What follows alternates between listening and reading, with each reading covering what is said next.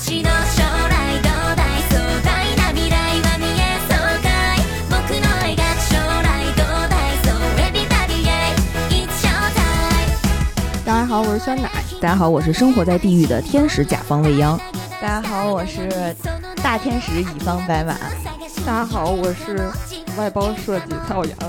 哎，这是我们新影奇之桥的新一期节目，蔡小阳又来我们节目啦，呱唧呱唧呱唧呱唧呱唧。嗯， 今天我们要讲的呢是一个十分爆笑的一个片子啊，因为蔡小阳来了，蔡小阳来每次都讲的都是爆笑的片子。对我们今天这今天要讲的这一部片子叫呃《天地创造设计部》。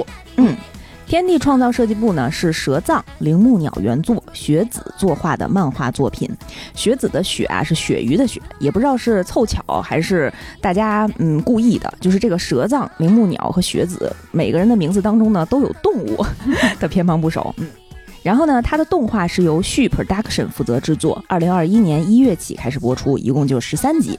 既然刚刚说到这个是一个爆笑的作品，但其实我们，哎呀，前几天刚刚爆哭过，因为就在我们即将录音的周五，然后看到了黑水公园发了《天地创造设计部》，我们三个人排队说我要疯了，我要疯了，哀鸿遍野。因为确实这个作品，首先，嗯。它挺短的，一共就十三集，然后每集大概是二十多分钟。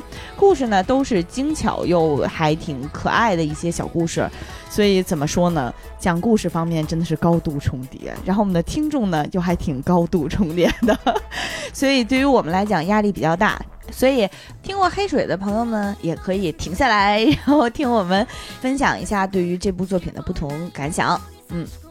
当然，你也可以假装自己是个甲方，听不同的乙方给你做提案内容。哎，关于这个动画作品的主题曲《Give It Up》，它的演唱者九六猫，她呢其实是日本 Nico Nico 高人气的一个女性翻唱歌手，啊，比较喜欢听翻唱歌曲的朋友们可能有印象啊。呃，她是一位唱剑，声音悠扬细致，富有磁性，主要翻唱 V 家的歌曲和一些动画游戏的歌曲。他以上乘的唱功和灵活多变的声线、独树一帜的歌曲演绎风格和幽默温柔的人格魅力，博得了众多的听众喜爱。这部作品呢，也是九六猫作为一个网络翻唱歌手给官方作品演唱主题曲的一个重要的作品。所以，这个故事到底讲了什么呢？我们就请今天来的嘉宾给我们分享一下。讲的是我们的事儿啊，我先说。话说很久很久以前。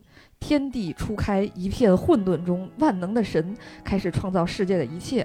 第一天，神创造了光；第二天，创造了水；第三天，创造出大地；第四天，神说：“哎呀妈呀，太累了，怎么还有那么多动物、植物？什么时候能创造完？”于是，神决定采用外包，把创造生物的工作交给代理商，自己做甲方。我现在就有点上头了。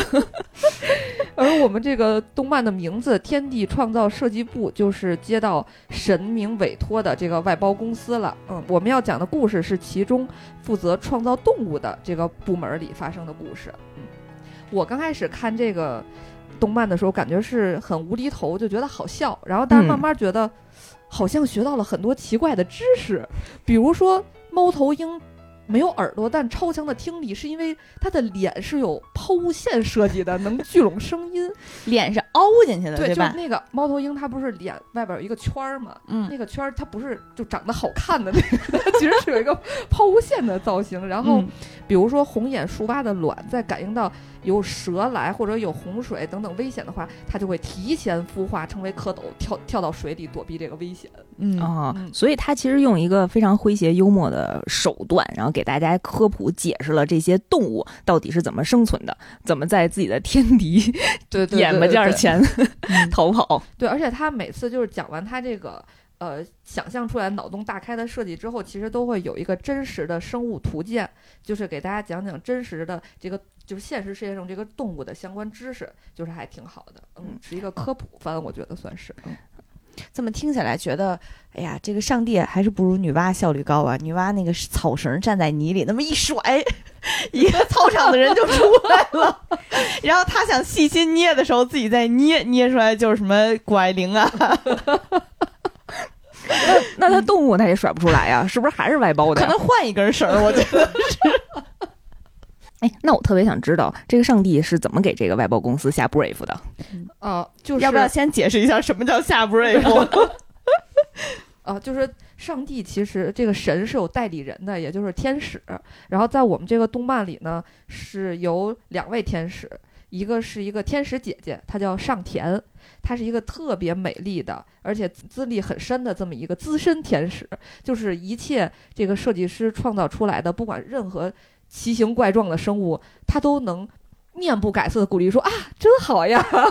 这是我们这个岗位的。那在这儿跟大家简单科普一下广告公司是怎么干活的啊？就是在客户，也就是甲方，他们有一些传播呀，或者是花钱的需求的时候呢，他们就会找找到广告公司，在他们梳理这个各种的。我具体要干什么事儿，这个过程叫下需求。但是因为广告公司可能主要还是从这个西方文化过来的，所以沿用了很多英文的单词。比如说下需求，在广告公司里一般叫下 brief 啊。我们可能会使用这种类似的词，希望不要嘲讽我们啊。然后呢，负责接收客户需求的这撮堆人呢，在广告公司里面叫客户部。呃，负责接收和伺候客户，直接直面客户的各种合理或不合理需求的这一撮堆人呢，就是客户部的人啊。他们你们可以直接叫我们天使啊。我们干的真是天使的活儿啊。然后从可能从基层一直到领导，可能分别叫什么客户执行、客户经理等等等等。但是我们更愿意大家叫我们天使啊。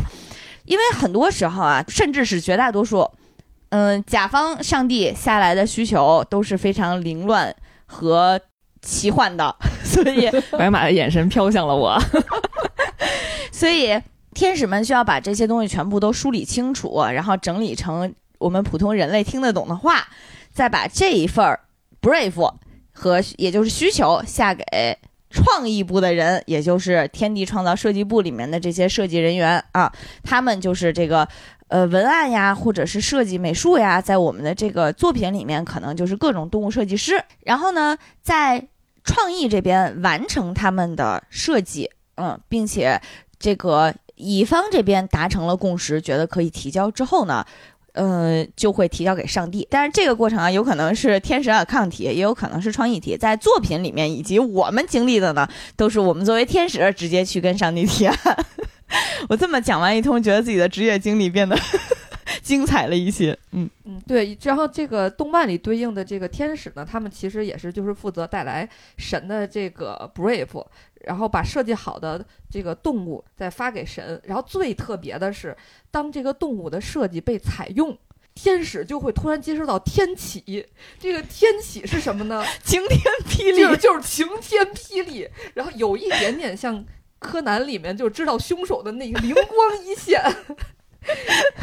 嗯，然后除了刚才咱们介绍的这个资深天使姐姐上田之外呢，还有一个新晋天使，就是夏田。跟田有关系。夏田是一个很青涩的小男生，然后他是这个新晋天庭社畜工具人，我称他为初入职场的这个哎小年轻啊。对对对。然后哎，我觉得他们制服比较有意思的是，这个西装背后都有小天使翅膀，特对，别然后。大家都说他们只能趴着睡觉。然后这个夏天每天的工作就是有，呃，带来神的委托。反馈神的意见，给大家准备茶点，安抚崩溃的设计人员情绪，不顾生命危险参与动物设计实验，等等等等，哎，这活儿我们都干过。真是天界一块砖，哪里需要哪里搬了。当我做天使的时候，我还帮客户带过孩子，然后我的天使，我我那会儿的大天使还陪客户做过产检，就是反正是。都干过，都干过啊，带客户爸妈去爬山呐、什么的，爬山，呃，那个有没有把客户的父母带回来不知道，啊 反正去去爬山了，这有这个过程，嗯，然后介绍完这个天使的部分之后，我们再说说这个设计部的人员。首先呢，就是这个设计部的市长，呃，是一个老爷爷，他叫土屋。他最得意的代表作就是马，设计出马之后，他所有的动物都要强行以马为原型设计，啊、被大家亲切的称为爱马仕。呃，像图这种工作风格，在广告公司还挺常见的，因为一般这个创意都还是挺有自己的创意风格的。比如我们有一位曾经的大天使领导，就喜欢提谐音梗和葫芦娃，然后。所有的创意都是围绕着葫芦娃展开的，然后还有一位这个图市长呢，他是非常喜欢提社会实验，就是干什么都想整一个社会实验去拍片子啊。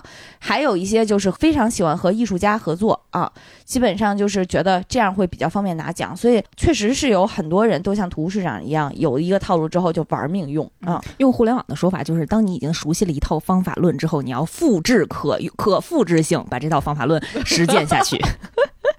嗯，然后之后呢是金森，呃，他是一个呃男性，但是他是一直是女装打扮，他非常的爱美，然后他就是弹幕认证衣品极好，然后他的代表作是鸟，就是他自己爱美，也特别喜欢设计外表美丽的动物，然后大家都称他为男姐姐。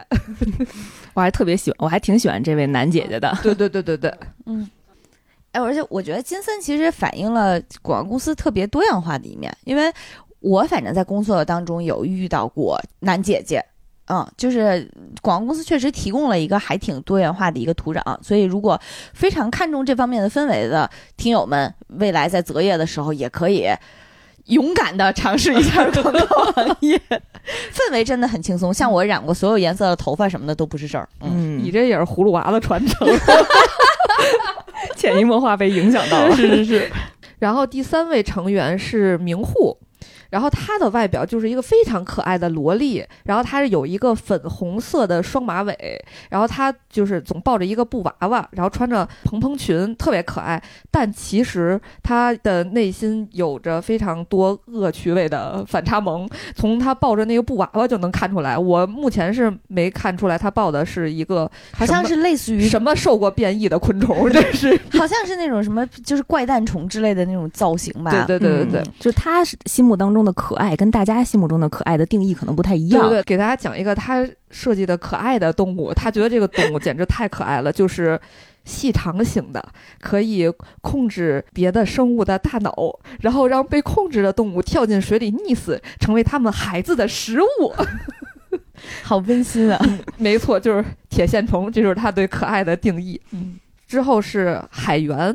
海源他是一个外表很直男大叔的形象，嗯，然后长头发留着胡子，但是他内心特别温暖，他就抱着一个特别正常的可爱的小兔子，他喜欢设计一切萌到极致的动物，嗯，每次夏天看见他设计的动物都会忍不住大喊卡哇伊卡哇伊，代表作是海豚和海獭。我特别喜欢海源，因为他真的设计的作品就直接放在宜家当毛绒玩具卖是没有问题的。嗯，好多弹幕都管他叫男妈妈，温柔的男妈妈。嗯，然后下一位成员是水岛，呃，我看弹幕里管他叫平头哥，然后他的打扮就是完全是乔布斯的翻版，就是戴着戴着眼镜，穿着毛衣和牛仔裤，然后就有点理工男。然后他的代表作就是蛇。啊，我觉得他自己也跟他这个代表作有点像了，就是一直都是很冷静睿智的这种，就是在大家设计出奇怪的生物实现不了的时候，每次都是他去想办法说，哎，咱们可以这么改进一下，那么改进一下，就成功率会高一点。嗯，包括简洁又注重实用性的这种设计风格，本身也是乔布斯本斯了。嗯，然后最后一位其实是我最喜欢的，就是木村，他也是很多观众喜欢的。因为他有着神农尝百草的精神，是一个 真正的动物美食家呀。就是每个制作出来的动物，他都要试吃，就是为了设计出最美味的动物，然后经常被观众刷屏感谢。我记得有一集，大家推开门，发现他正在用一个锅煮着大闸蟹。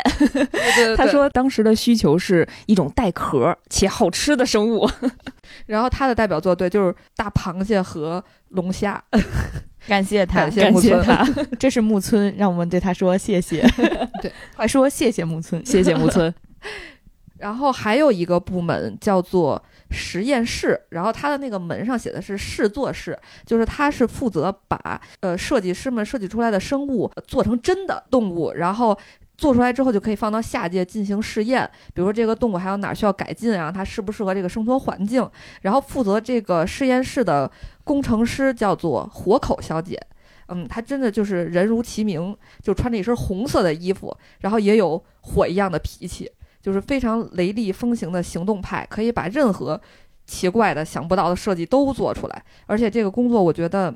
必须内心非常强大，因为很多动物刚一出工作室大门，哐当就猝死了，死的非常猝不及防。就是这个新晋天使夏田，就好多次看完之后还是会心悸，看到这个场景，然后适应不了。火口小姐这儿我一定要补充一下，提到工作马上就要开始心梗了，因为因为当时啊之前。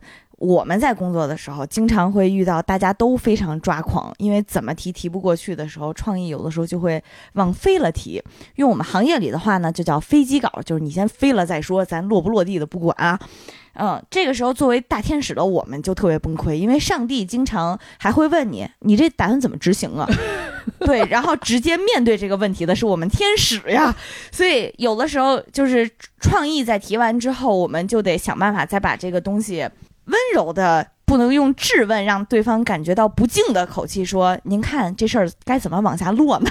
就像火口小姐这样，得能做得出来的才行。嗯，我记着之前我当天使的时候和创意经常会因为执行性的事情打架，就是打到最后就是，那你跟上帝提去吧，我不提了，反正当时他直接问你，嗯，不得不说，火火小姐真是太好了。她挽救这个 idea 的方式是，他先给你做出来一遍，然后行不行的，咱让这动物跑两步，跑两步，猝死了 再说。让你眼看着它真的死，对就是做不出来。是动物就坚持三十秒，然后结果吧唧，然后各种骨质疏松啊，然后窒息啊，各种原因，然后死亡了啊。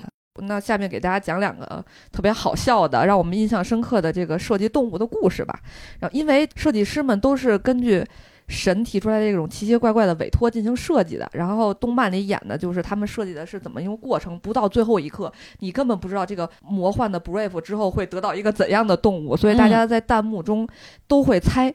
这到底是个啥呢？还能改成个啥呢？所以我们在讲的时候也会按照这个顺序，让大家一边听也可以猜一猜，经常会有非常惊喜和惊吓的这个反转了。嗯，我先要讲的呢，就是第一话的这个第一个动物，嗯，就是神明的委托是能吃到高处树叶的动物。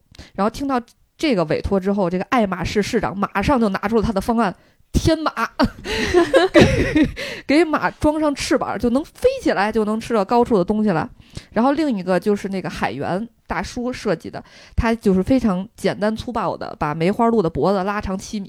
嗯，有了这个设计之后，他们就找到了这个活口小姐，想给做出来。火口小姐看见那个设计图之后就暴走了，就跟那个爱马仕市长说。我跟你说多少次了，天马根本就做不出来，我实现不了。然后市长还想挣扎一下，你去跟上帝提啊，去吧你。然后市长还想挣扎一下，说：“你看看这天马，这造型多帅呀！你想想办法执行不出来，上头了。”然后虎口小姐就急眼了，说：“这么大生物怎么飞呀？我跟你说过很多次了。”然后弹幕这时候就是说：“哎呀，这就是产品经理和前端的日常啊，这就是设计师和施工方的战争啊，这就是建模和原画的矛盾。”各个岗位的大家都产生了，我真是心悸了。就是听到那个市长说完这段话，就特别像创意部的同事跟天使们说：“你这个反馈是客户给的还是你说的呀？” 我这想法你到底提没提过去啊？太可怕了。太可怕了。然后他说，就是为什么天马是做不出来的呢？就是也给了非常科学的这个解释，就是像鸟类它为什么能飞呢？因为它的骨头和羽毛都是中空的，它的质量很轻，嗯而且飞的时候鸟会频繁的排泄。对，就是所以为什么走在路上或者是车开在街上的时候，经常会从天而降？那是因为人家必须要拉啊，大家理解一下。然后所以天马做出来就是一个全身巨型硬邦的肌肉，就是能支撑它飞，而且必须飞的时候要不停的往地上空投便便，而且马的便便和鸟的还是不太一样的，动画里的还就是配音就是那种砰砰砰砰，这属于危险高空坠物啊！然后反正天马的这个创意就被杀掉了，然后就剩下了这个拉长脖子的梅花鹿。这个火可小姐说：“那我我已经给做出来了。”就看一个超长脖子的梅花鹿走出了工作室，然后哐当就猝死了。然后因为没有创意就没有杀害呀，朋友们。然后检查了一下，是因为大脑缺血，头离心脏太远了，血供不上去。如果要能供这么长的途径，他的心脏必须有一点五吨重。然后大家这时候就提修改方案了，说咱们不拉长脖子了，咱们拉长腿。然后又有一个直击灵魂的问题是，那他怎么喝地上的水呢？最后决定中和一下。腿也拉，脖子也拉，然后这时候爱马仕市长又强行的把梅花鹿的脸加上一些马的元素，然后爱美的男姐姐又给梅花鹿设计了一套新的皮肤，然后活口说：“哎，这样我们就可以回去再改一下。”这时候美食家木村马上回来说：“哎，我帮你抬，我帮你抬，这样我还能进去一块儿尝一下。”然后最后就设计出来了这个能吃到高处树叶的动物长颈鹿。顺便说一下，木村鉴定长颈鹿挺好吃的。哎呀，咱也吃不着吧？老底坐穿路啊，请听听节目的朋友不要随便动歪心思啊。然后，呃，第二个故事是关于那个暗黑系小萝莉的名户的她的故事。这个是我感觉反转比较大的一次设计了。这次委托。也有点不做人，是既可爱又不可爱的动物，是不是想一砖拍死它？你就说五彩斑斓的黑。我个人曾经接到过类似的需求，当时呢是要做一张海报，嗯，那个海报里面等于要官宣几位嘉宾，但其中有一位最重磅的，他们想最后再宣布，所以他的样子是一个剪影，嗯，当时客户对这个剪影的要求是又神秘又有辨识度，然后我我就。我当时就没忍住，我说这样，我把柯南里头那个黑衣人 放那儿，你说是不是又神秘又有辨识度？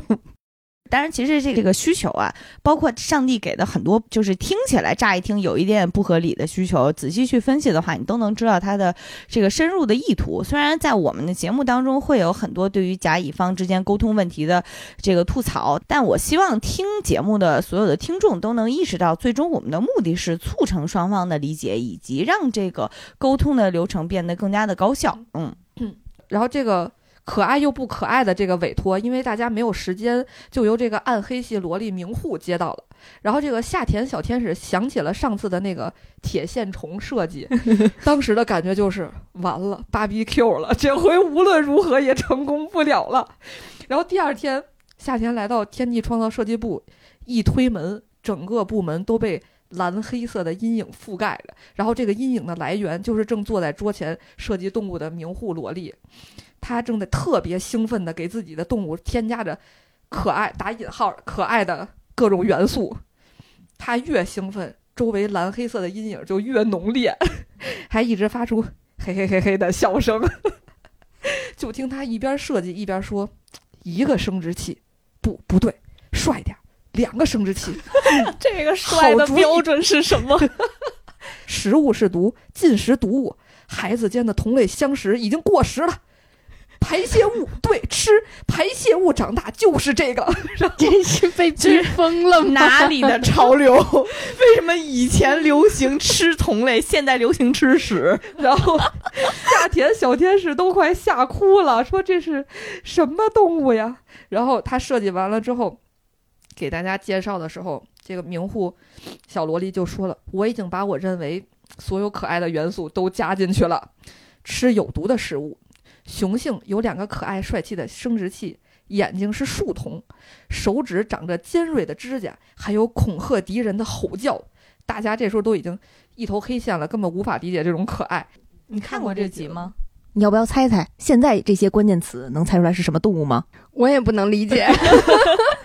嗯，主要关于这个动物的现在揭露出来的知识点真是太偏门了，我也没，就是这谁能想到呢？嗯。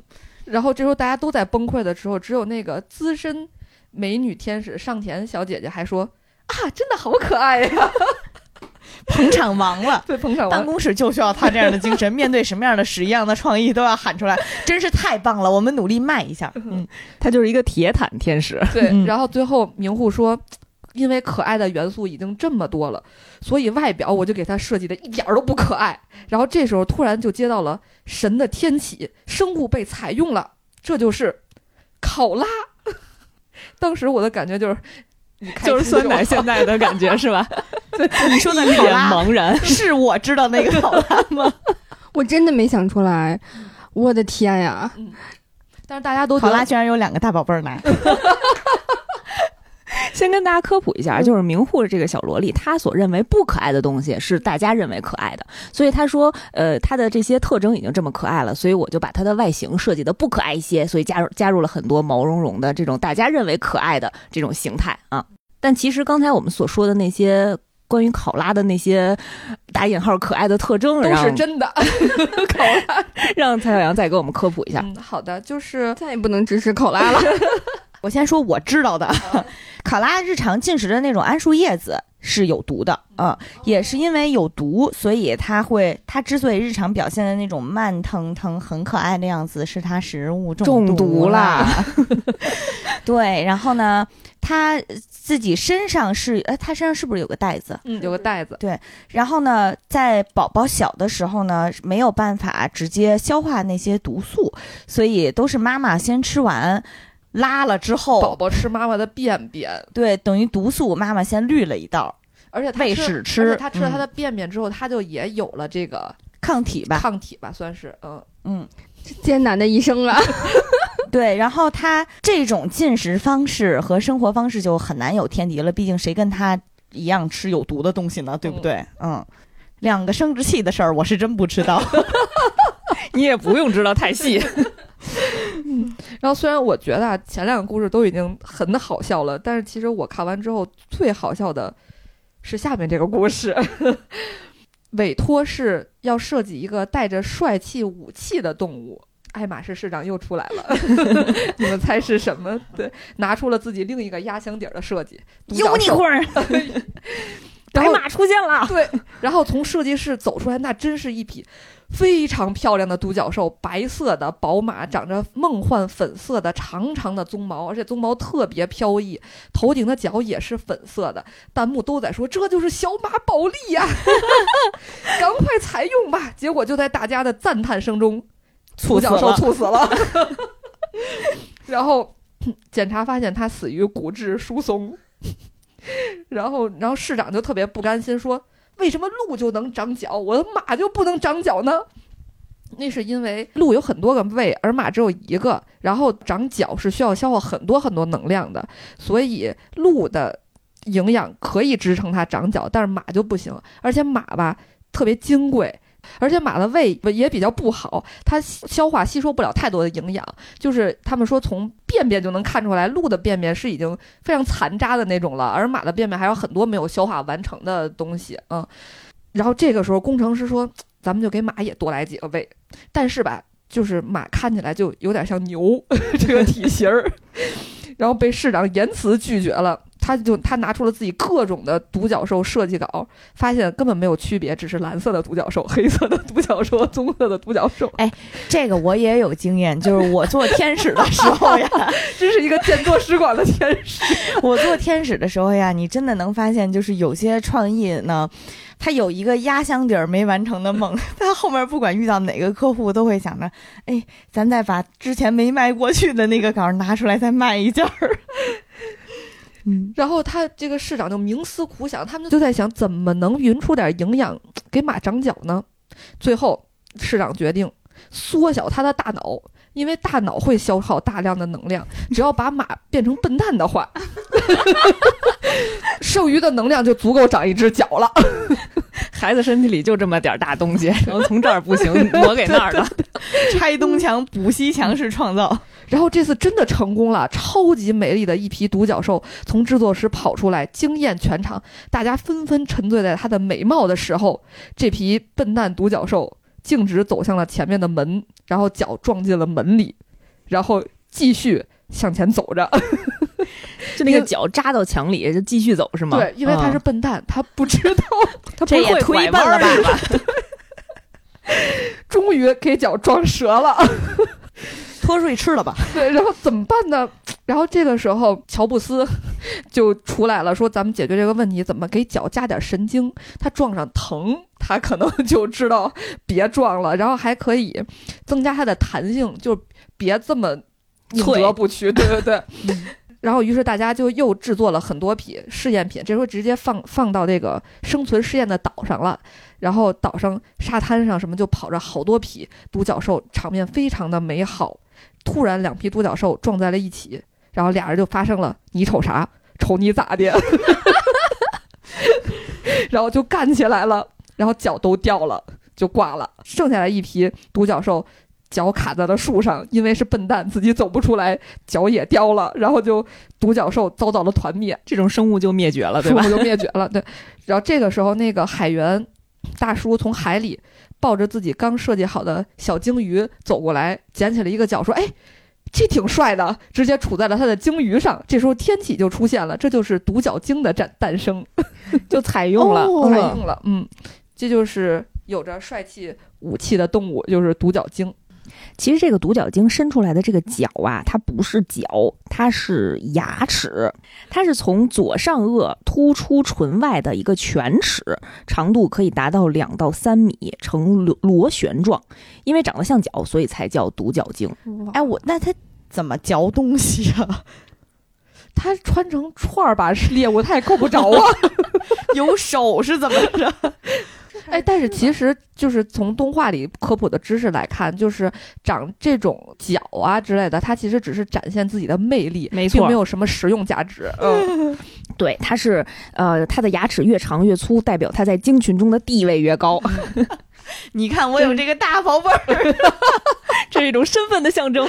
刚才也说到，他们会有一个专门嗯、打样儿用的 岛，那个岛呢，加拉帕戈斯群岛，在现实生活当中也确实是一片非常有特点的岛，因为它呢，这个岛啊属于厄瓜多尔，位于东太平洋和三大洋流的交汇处。最特别的之处就是，虽然不大，但是横跨寒热温带，对生态环境就非常的丰富，能够让各种珍禽异兽、各种动植物都在那里生存。所以，作为这个作品里面各种奇形怪状的动物都能在这儿打样，是非常成立的。嗯，嗯，它在一九七八年的时候也被联合国教科文组织宣布成为世界自然遗产啊，它也被称为活的生物进化博物馆和海洋生物的大熔炉啊。我特别羡慕在动画里面的这个岛屿，因为它仿佛是一种三 D 打印建模一样的存在，只要你有想法，你就能投入到这个岛来试验啊。如果我们在现实的广告公司里面有这么一个岛，那真是太完美了。我们准备委托直接都，把创意扔进去。给我跑一下数据。我们准备委托酸奶到这个真实的岛群岛上参观一下，回来再到处走走，给我们介绍一下。嗯，嗯，下面要讲的部分是我看这个动画的另一个感受。刚开始我是觉得太逗了，很好笑，结果没想到越看越上头，越越看血压越高，感觉这是一部包含在。无厘头动物设计下，内核是吐槽甲方爸爸不做人的动漫作品。越看越心酸，是吧？对，真的是那不就是一路一部纪录片吗？就 是说，你看，就是比如说他的委托什么可爱又不可爱的动物，没有脚却能跑的动物，联想到刚才说的什么五彩斑斓的黑、五光十色的白、略带喜感的悲伤，把这个字体缩小的同时再放大一点儿。这些不是吐槽啊，这些都是真实发生的。然后除了奇葩的委托，其实像神还有很多甲方爸爸的通病，比如甩锅。有一次吧，爱马仕市长把自己的孙子带来设计部，结果这个小朋友呢画了好多奇奇怪怪的动物的画儿，然后放到了这个制作室里。然后神明采用其他生物的时候踩顺手了，把小朋友其中一个画儿也采用了，然后就被制作出来了，是一个三十米高的巨型大怪物。然后大家都崩溃了，然后那个怪物一直在哐哐哐撞那个工作室的门，想出来，大家就在外头就吓死了，说这个是怎么被采用的？然后这时候天空就飘来了神的话，说：“哎，你们给想办法解决一下儿。他孙子真是设计了个高达呀，对，然后后来好像是一个三十米的大虫子啊，然后后来大家想办法拿到了这个设计图之后，发现因为是小朋友写的嘛，这个三十的十没封口，看起来可以愣说是个 C，所以就变成了三厘米。了不起。所以这个大怪兽一下就变成了小昆虫，这个问题才解决。然后哎，这个事情在真实生活当中也是非常常见的。对，因为一般下需求的甲方呢，他肯定也不是最高大领导，但是他在这边把这摊需求啊、创意啊什么的方案都落听之后，他是要跟他老板再去确认的。当他老板确认之后，这个东西就没有办法再改了啊、但是动画片里他好歹是个上帝呀，上帝都要把锅甩出来。然后还有一次是大家都到地狱去参加一个 party，然后神也给地狱送了一份礼物。神送的礼物是什么呢？就是让创造部的员工们加个班儿，给地狱设计个新生物。这是呃前提是他们都在休假期间，嗯，休假去参加隔壁部门的 party，迎接了一个新的 brief 就是你你去团建还得表演，还得表演节目。带着电脑去团建。要分享一下加班儿。哎，我作为一个天使，曾经真的是我好不容易跟家里人一块儿休了一个年假，出去出去玩儿，然后在一个风景非常优美的湖边写了一下午周报，太难过了，真的。然后在这么多个让人上头的故事里，最上头的就是下面这个故事。友情提示大家可以备点降压药，因为当时满屏都是血压飙升的弹幕。嗯，这这一集是集甲方爸爸真实语录之大成，就是开头的时候吧，是这个那个小萝莉明户，她坐在椅子上说：“三天了。”我的设计还没有反馈，明明说了尽快要，我才那么努力，原来时间很充裕呀，是不是这个开头就已经基调就定了？作者太有生活了，作者真的是太有生活了，嗯，然后这时候，这个夏田小天使带来了神专门委托给男姐姐的 Brave，就是设计会飞的马。大家还记得刚才咱们聊男，姐姐就崩溃了，说不是说绝对做不出来吗？然后夏天就说：“哎呀，神可信任你了。”还特意说没有限制，随意发挥。然后楠姐姐就暴走了，说才不是信任，没有限制就是丢给我想。然后他看见我的设计，再考虑怎么改。这个还挺崩溃的，就是对他给了同一个广告公司里面另外一组人马一个前面被否定了很多次的 Brave 嗯啊，这个就特别容易引雷。尤其是让再加上他的这个话术里面又说我不去给你做任何的限制，就是这个真的是上头，因为我之前也做过。没关系，你想什么都可以，咱们就是搞个大事儿。我要一个哇哦！你说啥呢？我真的是想，对对对，大家反应都是，哇哦？你给我解释一下什么叫哇哦？大家的反是反应都是好真实，想哭了。就是有一种问女朋友想吃什么，女朋友说随便。然后面对这个不可能完成的任务，咱男姐姐也采用了一种非常硬核的方式，就是破罐子破摔。她就火速设计了一个刚才说的那种浑身大硬块肌肉，一边飞一边喷巨量粑粑的马。咱也急眼了，把以前的废稿拿出来再报一次呗。抢救一下，抢救一下。然后夏田就把这个设计交上去了，然后楠姐姐这时候就想，哎呀，管他呢，反正他反馈，等反馈说我还能歇会儿。然后神秒回了，然后不仅男姐姐惊了，明户的心态也崩溃了。就每一次神秒回，然后萝莉小妹妹那儿就会有一个惊叹号出现，说。又给他回了，什么又给他回了？这边完全没有反馈，那边拼命给别人回，也是非常崩溃。这个情况真的是心理压力非常大，你不知道是自己提的不行啊，还是什么？怎么是已经不行到不打算回我了吗？还是说你这边这个项目根本从根本上怎么着被老板给拆台了吗？不压力特别大。嗯，然后，然后对于这个天马的设计吧，神的反馈是说，感觉不太对，不要沿用旧的方法，我想要出乎意料的东西，上头。就是，死不死？然后男姐姐又刷刷刷刷改设计，设计了一个镂空的黑色天马，就非常哥特的那种，又交了上去，刚想缓缓，又秒回了。这一次的回复更上头，说的是。我觉得其实可以不用纠结于马，什么 什么？缩小点儿也可以。就是一般如果是这样的话，办公室里已经全是脏话了。我当时看到这儿，作为一个多年的创意人员，我已经濒临猝死。就是按照你的需求，我们改呀改呀改，然后你说也可以不按照我当时说的，然后楠姐姐也非常崩溃，然后她也改，但是这次改的非常可爱，反正我很喜欢，它改成了一个会飞的长毛的小狗啊、有着花瓣一样的羽毛的翅膀，而且只有一根手指那么大小，可以停留在你的手上，特别可爱，然后交上去了。刚要缓缓，刚刚要缓缓，神明说：“我觉得刚才那版地狱风更好。我觉得蔡小阳要讲不下去了。”哎呀我和楠姐姐达成了同样的生无可恋脸，你们当时是不是灵魂共振？共振，他不是一个人在战斗，他不是一个人。因为真的，如果你看过一个创意的他的电脑的话，嗯，很多时候一同一个项目的一组文件，经常标题是第一版、第二版、第三版、最终版、最终版杠一、最终版杠二，改 brief 一。可能最后文件夹里一共三十多版，还会有一个打回第一版这种。经常加着加着文件名里就带脏话了。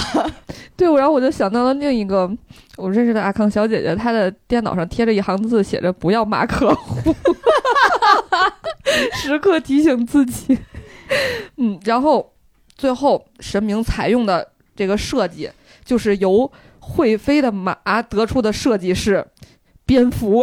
哦，嗯，很有道理啊。嗯，然后这里还有一个梗是说，楠姐姐画的时候可能实在是太崩溃了，不小心给蝙蝠画了四个乳头，但是被采用了之后没办法改了，怎么办？就只能强行往回圆。她就想说，那剩下两个乳头就是伪乳头，就是用来防止蝙蝠宝宝掉下去叼着的那个东西，拉环儿啊，是吧？宝宝拉环儿，嗯，就感觉像极了，就是做项目的时候发现突然发现有错，在拼命往回找补的这种感觉，嗯。作为一个资深天使，我跟大家讲一下，一般情况下，最后一波卖稿的时候，天使会想尽浑身解数跟大家讲为什么这个好，这个好在哪儿，有多么契合你的需求。所以现在我要做的就是这件事情。最后设计出来的这个动物呢，它叫马铁菊头蝠。那种蝙蝠本身脸长得像马，这个是符合最开始上帝给的那个要做个马的需求。然后它会飞，符合飞马的这个需求。啊，然后呢，长得就是。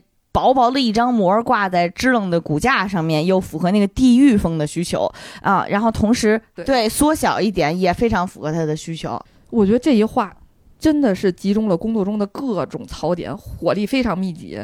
什么着急要交了不反馈，给我反馈比别人反馈坏，想要眼前一亮的感觉，不用纠结我开始说的，我还是喜欢之前的版本，等等等等等等。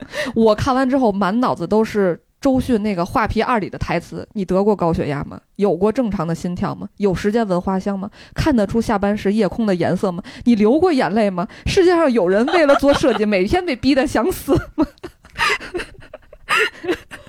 这是缓一缓，缓一缓，心梗之后刚心肺复苏回来的。不要骂客户，仙女不要犯了嗔戒。好嘞。然后，嗯，我记得我我当时。有一个让我特别崩溃的客户的需求是说，他们要搞一个晚会，然后希望晚会里的节目吧都要创新，是新节目。但是他又觉得你跟他形容，他想象不出来，所以在提方案的时候必须要找类似做成功的节目的参考。我就有点茫然，你这是算做过的，是没做过的。然后还有一次是说。我们要做一个直播的项目，然后客户就想和各种主播和直播间合作，要体现产品特别好，然后就让我们想一些特别搞笑的、能上热搜的那种大家没见过的奇奇怪怪的创意。嗯，我们想了一波之后，啊，不是一波，是 N 波之后，他终于满意了。当时他说的时候是，你们就想这些，我们都能去和直播间沟通。结果他就和直播间沟通的时候，创意全都改了，因为人家说。我我们实现不了，然后交了一堆你看着就觉得特别普通的方案，然后客户拿着这些方案又跟我们说，来把这些普通方案变成热搜吧。哎，我记得之前看一个应该是做市场营销，大家都会就奉为经典的一个作品，叫《一个广告人的自白》。嗯，作者就是大卫奥格威嘛，他就是广告行业的鼻祖吧。他那本书里面其实提到的一个观点就是，他不会做那种需要很多人确认的事情。呃，因为平衡很多人的需求是非常非常难的。嗯，他当时举的例子就是说，如果一个媳妇儿要伺候八八个婆婆，那是肯定干不了的。嗯，所以也是在实际工作当中就会发现，确实是这样。嗯。我就是在广告公司，你能听到，就是当阿康去把这个客户的反馈告诉创意的时候，听到的最多的一句话是啥？他是疯了吗？他怎么不上天呢？之前他怎么不说呢？这是 这语言被优化了很多，被美化了太多。这是我们出现频次最高的 top three 了，可以。哎，但是作为一个前任的天使啊，嗯。我我们啊抗的原则是，如果客户说他现在想上天，我们马上就去查附近最近的发射基地啊！真的，因为这个不是一个夸张的说法，因为我们确实给很多客户提过上天的方案啊，爱马仕的传统吧？对对对对对，然后架都寻好了，就差他适配火箭的那个东西了。嗯啊，我觉得其实这个。呃，动画片里还是很轻松幽默的，但是其实现实当中，这些设计师真的非常辛苦啊，尤其是遇到一些每天晚上六点快下班的时候来了一个需求，然后就今天晚上交，他明天早上看到就行。啊，还有就是周二交的方案，他周五下班的时候反馈，然后还非常贴心的跟你说，哎，不着急，就周日下午给我一版就行了。然后周六的时候就来问说，哎，今天能有一版了吗？我当年当天使的时候遇到过一个非常非常头疼的客户，不具体说是哪个大厂了，但确实是风头正劲的一个大厂的。哎呀，当时的情况呢是，比如说如果我们下午两点开会啊，他开会大概就需要一个小时到两个小时的时间，之后根据他的意见修改呢，他大概会跟你约八点，咱们再过一版，晚上八点，然后呢，差不多他会拖到十点跟你开会。十点这个会呢会开到夜里一点啊，然后夜里一点之后呢，他会跟你约，咱们明天下午两点要看东西，嗯，这个是他的一个日常的流程，嗯，而且跟他开会，如果开两个小时的话，其中有一个半小时是他沉思的时间，thinking 啊，然后因为他太。习惯于这种沉思，以至于后来我们就习惯这个节奏了啊。我们做过同样的这个客户啊，我觉得他沉思的时间挺好的，因为他长时间说话我就会头疼。他沉思就是，嗯，这件事情有一次离谱到什么程度？就是他直接消失了半个小时，在电话会的时候消失了半个小时。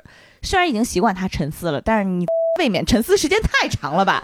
啊，就是。你是不是睡着了呀？我灵魂和身体都沉思了，就想叫醒他，然后发现他他人还在。你永远也叫不醒一个装睡的人。他人还在，但是那天好像我忘了是五二零还是六幺八的一个购物节，他说自己刚才去买东西了，这也太不靠谱了吧？对，就真的是，而且他讲出来的时候他是没有歉意的，他也不觉得这个不应该。嗯，所以我我后来有的时候就觉得其实。像前面刚才说的那些沟通上的，呃，差异或者说不理解之处，我觉得都没问题。咱们最开始可能就是各自有各自的立场，其实是可以沟通的。有各自的立场，或者就是信息表达的时候，人没有办法一次把需求说清楚，咱花个五分钟、十分钟的时间对一下，都对清楚，我觉得是 OK 的啊。但是我那次遇到的那个上帝，我是真的 觉得下地狱吧你。对，因为嗯，我觉得这是一个事关你是否尊重和你一起工作人的事情啊。咱们经常开玩笑的时候说，哎，甲方是上帝，或者是这个叫甲方爸爸，什么给钱的都是上帝什么的。我觉得这个开玩笑的时候这么说是没问题的啊。但是实际工作当中，大家还是要记得，别人也是人的吧？啊，你多少也还是有有点最基本的尊重，然后真的是。你的时间是时间，我们的时间也是时间，这种概念我觉得是得有的啊。就从创意的角度来说，其实我遇到的那个上帝，他就是反馈的时候，他说话的时候就非常刻薄，就是他真的完全不不把不拿你当一个人来看，就是他反馈的都是太烂了，这是小学生写的吗？然后什么就是我觉得特别不好。作为一个曾经的天使，一般就是单线对于客户的时候，我们如果遇到这样的反馈，都会内心先包装一下。不，这个客户我们是由设计直接对客户，恨不得就在同一个 doc 里，客户那边写着，我们这边就能看见。我们天使的工作有一部分是承担双方的夹板气，对对，因为有的时候像刚才说的，客户的回复就是会比较的刻薄，然后创意这边的情绪呢又比较的激动，然后双方都在对我们对骂啊，我们就是要把对方说一下，可能比如说明明客户说了这个东西不行，赶紧再想，我们跟创意说的版本是，呃。客户说觉得这个可能还有一些优化的空间，然后这个嗯看可以试一下哪哪哪个方向啊，咱们咱们再看一下什么时候能再提一版。你知道为什么艺？术，对，你知道为什么这个动画片里把这个工作叫成天使吗？为什么只有他能接受到上帝的福音？这些都是有根源的。对对，所以都接受，大家都去打上帝了。所以夏田小天使真的是一个新人，因为他每次都会如实的原话传达上帝的 回复。像那个经验老道的那个上田大姐姐，然后她就会面对设计师这这种呃无厘头啊，或者非常有创意啊，或者是嗯嗯，有一些恶心，但是 也是 unbrief，就是满足了上帝的需求的时候，他都会用特别专业啊、特别职业性的微笑，然后嗯鼓励大家。我觉得这个特别棒，这就是上帝想要的。是的你就是世界上最好的设计师，我现在就把这上这个交出去。如果这个稿不过，那一定是上帝的问题。或者就是，哎，我觉得这个已经非常非常好了，哎，但是你你咱们看要不要交之前再加一点什么什么什么东西？嗯，嗯嗯，我我还是挺反对叫甲方爸爸这件事儿了。我觉得嗯开玩笑嗯最好，大家也不要这样去讲哈，嗯因为有的时候你你说多了你就当真了。嗯，就是其实刚刚白马讲到的那个故事，我觉得真的确实是，就是甲方有甲方的他的需求或者他的难点，但乙方是有乙方的专业的，所以我们要首先把自己当成一个专业的人，然后去面对甲方的这些合理和不合理的需求。嗯，然后还有一个，我觉得让我。呃，就是我可能比较传统吧，就是我觉得专业的事儿就应该让专业的人来做。然后最近的这几年，特别是这些大厂来了之后，然后就发现，就是甲方经常会参与到乙方的内部的这种创意的讨论的这样的会里面，我觉得是一个十分没有效率，而且十分容易，就像刚刚蔡小阳说的，就是会引起各种各样的这种呃情绪上的或者感受上不好的这种问题。就是为什么不能，就是大家都分好工？嗯，然后就是好配合的去做。就是我们其实作为天使来讲，我们受到的教育，第一个教育就是说我们要保护好我们的创意和设计师。嗯然后那对于面面向客户的时候，我觉得就是我们也要去尊重客户，理解客户。你们就是在这个过程当中，我们就把所有的分工的环节都做好，我们也不插到你客户内部的事情里面去，然后你也给我们留够足够的空间。嗯，就是当然也有的人会讲说，甲方参与到整个创业的过程来讲是提高效率的，但我觉得也未必是。嗯嗯，甲方参与到乙方这种一块儿的讨论当中，其实有一个风呃有一个弊端，他们自己可能感受不到，就是，嗯、双方不是平平等的关系，尤其是在现在的工作环境下，啊、就算他觉得自己是，但实际上也依然是有这种权力的视差在的，啊、也是因为这个权力的视差，才导致说我刚才遇到的那个客户，他能那么肆无忌惮的在一个电话会上直接花两个半个小时的时间去去去买东西，对，就像那个大厂的客户来我们这儿开会，然后对面坐了三个客户，坐下来之后，一个在补妆，一个在梳头发，一个在干啥？就是我们对面正准备开会呢，就是乙方绝对不可能做这种事情，但是甲方就可以坐在那儿，就是觉得很正常的一个表现。嗯，对，大家可能还是要意识到这种权力的视差的存在，然后以及。那我们应该怎样去补齐这个，或者说防范在这种权力视差情况下会可能造成的，嗯，对于参与者的一些怎么说伤害或者是负面的影响？嗯，我没有解决方案，我只有问题。嗯，我觉得这样是不行的。所以其实如果要是顺着刚才酸奶说的，有可能第一步是真的不要拿甲方大板。就是开玩笑也不要这么说，就是因为说多了，人会形成这种共同的认知的。嗯，我还想说，就是从这个动漫里看能看出来，就是天使们和这个设计部，的成员是非常相亲相爱的。就比如说有一集，大家都误以为上田天使姐姐被打到地狱去了，然后大家都特别崩溃，特别想念她，然后然后发现是个乌龙啦。后来，呃，我觉得其实公司里面就是客户部天使们和创意其实是应该是很相亲相爱的关系。其实现在有的情况是，天使们觉得创意提的，就是完全都不行，然后创意总觉得是。天使们传达神的 brief 传达的不清楚，然后工作就其实挺难展开的。而且，呃，我自己做创意的很大的体会是，呃，尤其是以前不用直接对上帝的时候，就是感觉不到，就感觉天使们很卑微，每次来都是。哎你想的怎么样了？说，哎呀，没事儿，别着急，什么什么的。但其实后来跟他们一块儿去开会之后，发现上帝的炮火真是太猛烈了，天使真不是人 当的是吧？天使真的太难了。然后从此以后，我就会觉得没有直面过上帝的人没有资格说天使的坏话。这个太感动了，三个曾经的大天使，对现在已经感动了。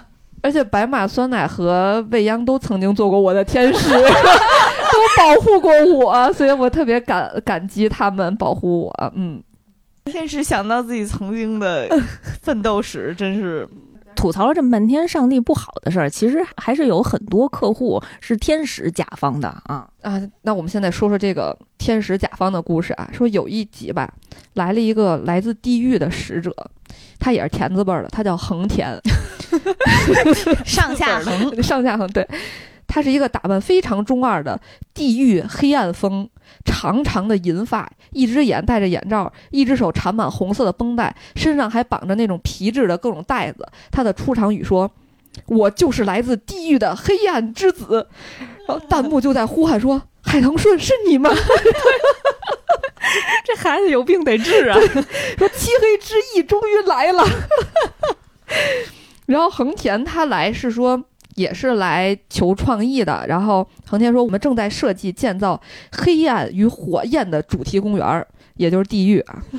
这是一个可以体验苦恼与愤怒、懊悔与怠惰、刺激与冒险的快乐的地方。不是广告公司吗？快乐的地方对，我第一次见到有人把地狱说的这么清新脱俗，然后弹幕把这个地方命名为七大罪体验公园儿。所以呢，他其实是想委托设计部的这些设计师帮他设计一个放在乐园门口的吉祥物的。他是这么说的：说我觉得这个吉祥物吧，应该有三个头，有着夸张到让人发出发自灵魂的喊叫，体型大的可以一口吞下我们。然后说着还拿出了一个自己画的一个草图给大家看，我的天哪！然后还有点不好意思这是，乙方出身的甲方吧？他一定是因为你看他的名字，那两个天使，一个叫上田，一个 叫下田，横田就是中间儿乙方跳去甲方了 啊，世界线收束了，跟 你们讲。然后他还有点不好意思，说：“哎呀，我这图画的就特草的一个图，说是给这专业的设计师看，是不是又不太好让你们看见？”结果设计师们纷纷表示：“不是啊，说外形草图、用途、身长，居然天底下还有这么具体的委托，简直都感动的哭了。”然后，于是大家就干劲儿十足，分成两组，给他设计了两个方案。然后第一组设计的是三头狼，就非常恐怖，就是来自地狱的恶狼。但是刚一出场，又倒了，因为有三个头，三个头想去三个地方，但身体只有一个。然后就是改成设计只有中间那个头做主，但有一个新的问题，就是喂食的时候怎么办呢？就如果只喂中间那个狼，旁边两个狼就很馋；但是如果喂三个狼，就是狼这种生物没有饱腹感，他们仨这么吃下去，很快就会变成一个胖子。于是大家想说，我们给他培养点新的爱好，这个爱好要不然就是给他听听音乐，比如说。然后这时候弹幕飘过，海格直呼内行了。于是大家就拿了三个耳机给这三个头听音乐，然后狼的三个头就解散了。因为对音乐的喜好不同，对吗？很有生活。但而且还有一个问题是，他必须保持这种呲牙咧嘴的状态，就是因为一旦他恢复正常表情，就会变成可爱的三头二哈。然后另一组呢拿出的设计是三头龙，就是头是龙啊，然后身体啊和那个甲片什么尾巴都是鳄鱼，然后并且长着翅膀会飞。感觉就是龙妈的三头龙的合体，三头龙特别凶，而且还有一个优点是，鳄鱼是变温动物，就是在寒冷的时候，它可以不进食，进入睡眠状态。就是乐园不营业的时候，它也不用喂它，它自己就睡去了。想的多全面！你看这设计师，你看，当遇到神仙甲方的时候，大家也会干劲儿十足。然后最终这两种方向呢，这横田小可爱都非常非常喜欢，完全没有办法抉择出来怎么办。全部采用，给双倍的钱。真正的上帝啊，真正的上帝！弹幕都在说这太完美了，我怎么就遇不上这样的甲方呢？总结是说，好甲方都在地狱。哎，我一定要补充一下，横田好不光是他当场拍板了，买了两个方案，而且他下一步就问那个其他的小天使，合同去哪儿签？这个钱怎么付？我要买版权。走合同给钱的，主动提出来要给钱的，那才是真正的好客户啊！嗯，对，而且他是那种，就是他每看到一个设计都会说太帅了，这个好，我喜欢，哎，这个也特别好，就是永远是非常鼓励式的给给出这个评价，嗯。我觉得这还是相互的吧。当遇到这种客户的时候，大家也会觉得，比如客户虽然已经否定你很多次，但是他一直鼓励你，但你还是会干劲儿给他再干下去。嗯，确实，在地狱生活的比较压抑，好不容易看见一波天使，那真的是发自内心的捧啊。对对对，嗯。哎，说到这个好甲方在地狱这件事儿啊，那个作为以前是一个天使，后来去到甲方的 呵呵当事人，其实刚才白马说完那个挺夸张的故事，我想为甲方稍微证明一点，也有好甲方在人间啊。我想了一下，我我我其实工作当中有一个非之前有一个非常稳定的合作的客户，他好在哪儿呢？那位姐姐就是一方面她非常非常专业，她可能在这行业里面已经非常多年了，她知道。好的标准是什么？就听起来好像挺挺挺虚的，但是确实，咱实打实的说，有些客户不知道好的标准是什么啊，而且他甚有些客户可能甚至不懂，不懂这个具体他要做的事情是什么，他有可能也入行不久，尤其是新的甲方的话啊，这个是很正常的。还有一部分甲方呢，他是不在乎好的标准是什么，他可能目标就是为上，就只要我的老板满意了，我就能过。所以当时遇到那个甲方，当时最大的。感觉就是真的非常专业，然后另外呢，就是就是时如果是时间紧张呢，他会主动的去替你着想，不会把这个压力给到特别特别特别极致。所以现在回想起来，确实是合作过的非常非常好的甲方了。啊，也是在跟他合作的过程当中，能够嗯找到很多工作的乐趣。啊，因为我觉得广告工作还是特别需要你能有热情和有那个快乐在的，嗯，本身广告在很大程度上和嗯，创意啊，或者是创作是强相关。如果有很强的动力和很强的愉快的话，每个人都能从工作当中得到快乐，也会对于产出很有帮助。对于这个客户呢，其实我知道白马还有一个特别好笑的段子啊是跟这个客户发生的，就是你那个韩语的那件事儿。那个好像是他的一个项目，嗯，情况比较惨烈，我不是很想回忆，但是既然话说到这儿了，就说一下吧。嗯。当时是在一个有客户、甲方有我们第三方对接的媒体的一个群，啊，当时是聊到一个什么什么情况，应该是在确确定某一项合作的权益，啊，在聊的过程当中，我我当时在群里表，嗯，就回了一个阿西吧，当时你以为阿西吧的意思是 so that's nice，对我。这个不是给自己找补，我真的以为是 so night 的意思，所以我真的是在一个很平静的语境里面说出了阿西吧这个词。嗯嗯，甲方没有回复，嗯，合作方也没有回复。合作方有一个大姐说，说着说着怎么还爆粗了呢？然后我就很茫然，我爆什么了？这个不是 so 嘎的意思吗？哦，我当时说还不是 so this night，我说就是 so 感的意思。他说不是，是 C 语言的意思。然后白马回去翻了一下聊天记录，这个同样的词汇出现在他跟客户的 N 多个对话里面。唉，不堪回首了，反正也是。这可以体现出来这客户多么的宽容和包容，真的是。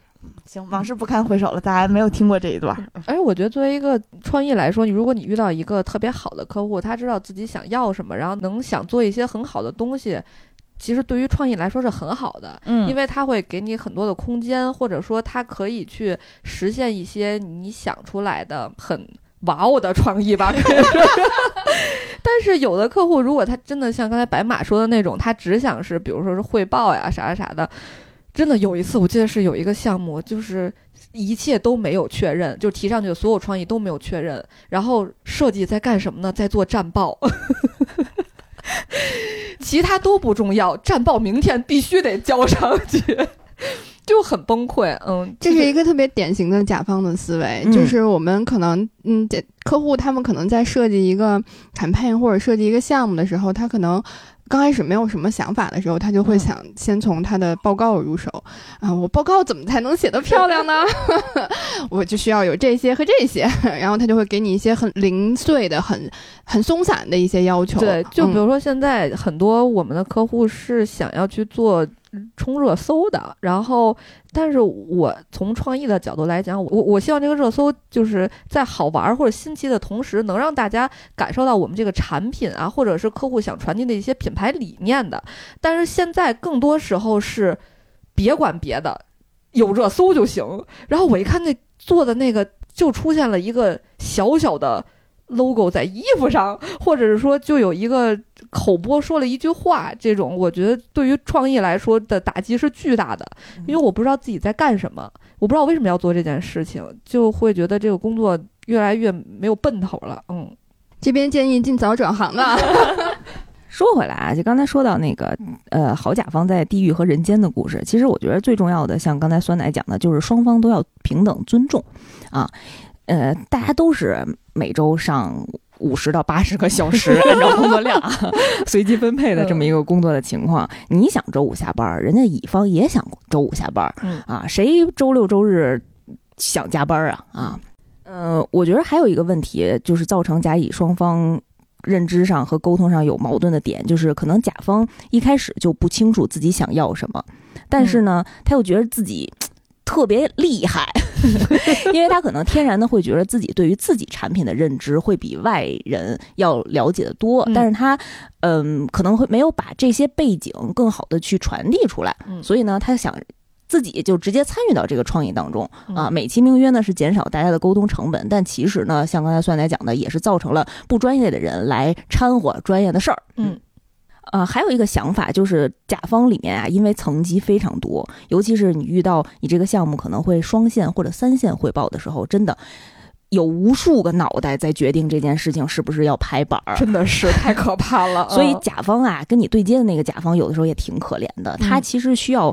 把握好自己内部的很多的需求，然后来权衡哪些是最重要的，然后最后汇总出一个完整的方案嗯啊、再去传达给自己的乙方。我觉得这个的原则就应该是谁的老板谁负责。嗯，先做好向上管理，再做好向下传递啊。当然这件事儿呢，确实也很难，所以也希望，呃。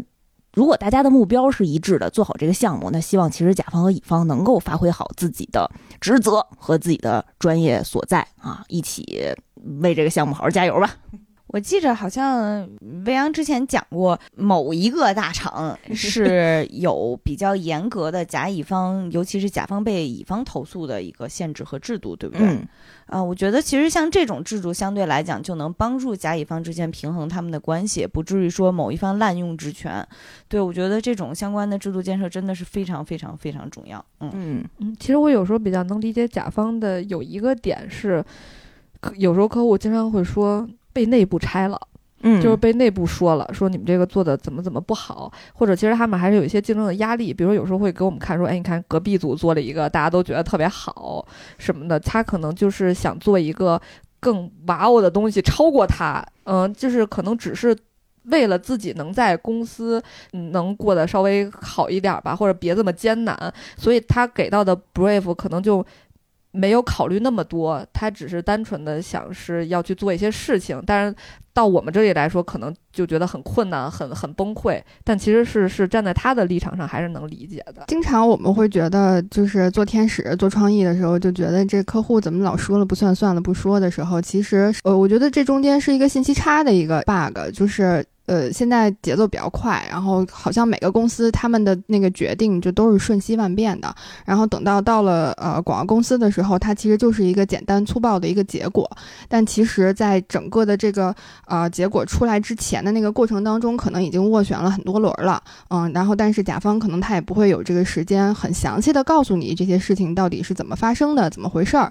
嗯，所以也会有一些这种就是啊、不理解产生。嗯，我觉得可能就是在沟通的过程当中，呃，如果你你能遇到一个甲方，或者你能遇到一个天使，他能够很耐心的告诉你这背后的这些背景的信息的时候，其实是十分啊、就对你的工作，就从创意来讲，对创意的工作来讲是十分有帮助的，因为他可能拿他拿到了更多的信息，他可能就能考虑的更周全。就像最后刚刚讲的那个故事里面给的那个在地狱的甲方，嗯，就是给了一个很明确的、很明晰的一个草图的时候，他的信息更多，所以他们能想到的方案就更周全。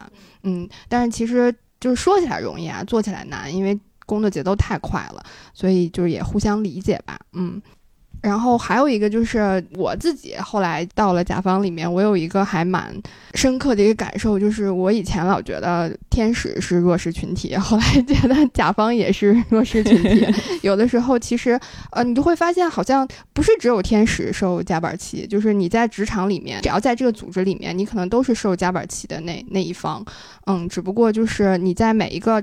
场景里面，你不是受夹板气的人，但是在另外一个场景里，你可能就会是那样的一个人。大家都是需要去平衡的，所以就是大家也都是打工人，就别互相为难了。再再有就是在坚持自己的这个专业度上面，还有包括自己的职业道德和职业操守的前提下吧，就是双方都多一些理解，然后上好班赚好钱就行了。哎 我当时从乙方转到甲方的时候，最大的感受也是，当自己在乙方的时候，就觉着，呃，自己拥有一个作战部队。然后有一个很温馨、很凝聚力很高的小团队啊，无论自己扛了多大的压力，或者是面对了呃客户那边有多大的刁难，回过头来，你看你背后还有这么多人在支持你啊。无论说先骂一顿，或者是 抱怨一顿，然后大家一块儿出去搓一顿啊，继续加油干。但是转到甲方以后，发现所有的事情都是你一个人在做作战，嗯，你身边的人都是跟你有竞争关系的，即使关系再好，你们其实也是面向的是同一个大领导啊、你们互相之间也是有很多交错的这种利益关系吧，啊，所以其实如果甲方有一个很好的。后后备支持力量，就是他的乙方，如果真的能拖得起来这个项目的话，他也是会很开心的。所以我觉得双方都互相尊重和互相理解吧。嗯，然后我觉得这还有一个刚刚讲到的专业度的问题啊，我觉得呃我自己在在做了甲方之后碰到了一个乙方，他是那种很雷厉风行的，然后他专业度很强。嗯，然后他会把你需要的和你需要下下决定的几个不同的选择，他的利弊他都给你梳理清楚，然后最后他会有一个从他自己的专业度出发，他会建议你这件事情不要做，你应该做那件事情。然后他的方式是，呃，就是很坚定的，就是可能我们有的时候，呃，我们在面对客户的时候，或者我们在面对创意的时候，我们都会用那种很呃迂回、很婉转的方式去做，然后可能有的时候这个就会磨灭了我们就是在这个专业度上，我们希望能够带给客户或者带给创意的价值。但是那个乙方的呃伙伴就给了我一个还挺嗯不一样的一个一个工作的一个方式。但其实，在那个状况下，他给了你全面的分析，然后给了你一个很坚定的一个抉择，就告诉你这样肯定是不行的时候，其实作为甲方，呃，就是我们作为要最终做决定的那个人，并没有感受到被 challenge 或者是感受到不开心，我们反而会觉得还挺。安心的，就是觉得哦，我想要的这个东西实现不了，那我就可以很快的去选择一个可以实现的方式继续推进下去。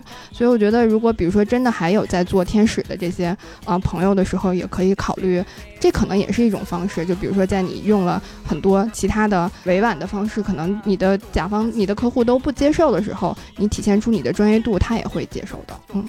我以前听过一个道理，我觉得对于我的天使之路是非常有帮助的，和酸奶刚才说的那个意思差不太多。场景其实也是，就是一群小天使在抱怨客户的时候，抱怨上帝的时候呢，当时的大天使其实有一句话是：你们老是说客户什么都不懂啊、什么都不懂，但是有没有想过，如果客户什么都懂，为什么还找你们？所以其实对于天使来讲，应该做的事情是拿出你的专业度，然后去把你认为正确的事情和好的东西交给他啊，就是这种平等中体现你的专业去指导对方的态度，有可能会是这段关系里面这种服务和工作关系里面更加正确、更好的一个方式啊，不是说。嗯，我来伺候你了，而是我们一起解决问题。我可能更懂这个问题，嗯，我觉得这个是非常重要的。嗯如果正在从事天使或者设计师之路的这些小伙伴们，你们有什么对于职业上的吐槽或者是问询吧？也欢迎多跟我们留言互动。嗯，好，今天的节目就到这里了，非常感谢您的收听。无论你是用哪个平台，都欢迎大家点赞、评论或者把节目分享给你身边的同好。嗯，如果你所在的平台有嗯给节目打分的功能的话，请帮我们去打个五分好吗？嗯，另外还可以加群一起吐槽、聊天、说福利。加群方式已经放在我们节目介绍里了，有未央和白马的微信号，先添加我们的微信账号，再给大家拉入群中。下期再见。嗯，特别声明一下，是打十分啊，五星好评，十分，十分，咱不能直接说打满星吗？打满，打满。他们这种蝙蝠应该叫马头铁菊蝠。嗯，你查查是不是我是拼的？对，马铁菊头铁局。超过五个字儿就记不住顺序。马铁头菊服是吗？马铁菊头蝠。「